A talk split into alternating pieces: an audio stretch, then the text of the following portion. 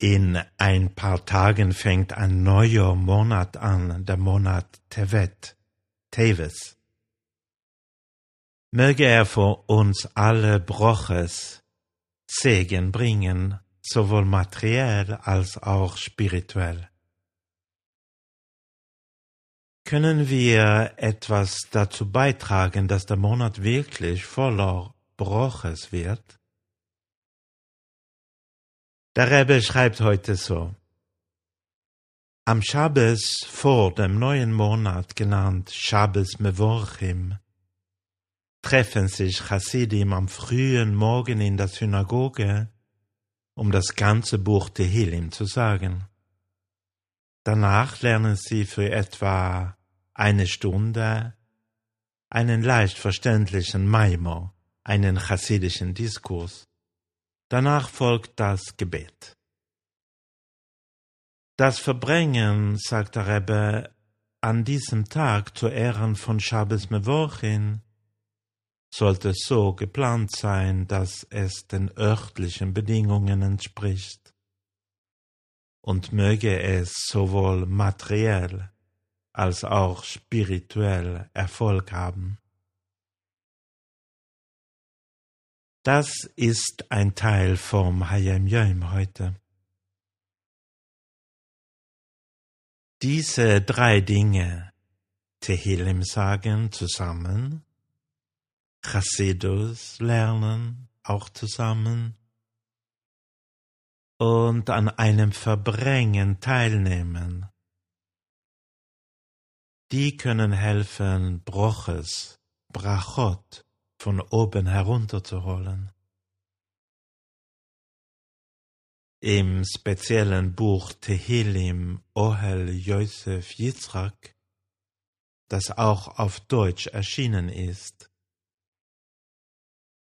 findet sich im Anhang allerlei Interessantes. Darunter ist auch diese Geschichte hier. Eines eines Freitagabends war eine große Zahl von Besuchern zum Baal Shem Tov gekommen, darunter viele einfache Menschen wie Bauern, Handwerker, Schuster, Schneider und so weiter. Bei der Mahlzeit, bei der Schabbesmahlzeit am Freitagabend zeigte der Baal Shem Tov ihnen eine außerordentliche Zuneigung. In den Becher einer der Männer goss er den Rest seines Kidduschweins. Einem anderen reichte er seinen eigenen Kidduschbecher für den Kiddusch. Und mehreren anderen gab er Brotstücke seines eigenen Hamoizi. Und noch andere bekamen von seiner eigenen Portionen Fisch und Fleisch. Das Schabbat-Mittagessen am nächsten Tag war nur für die gelehrten Anhänger des Baal Shem Tov, den Schülern aus dem engsten Kreis. Da waren keine Gäste zugelassen.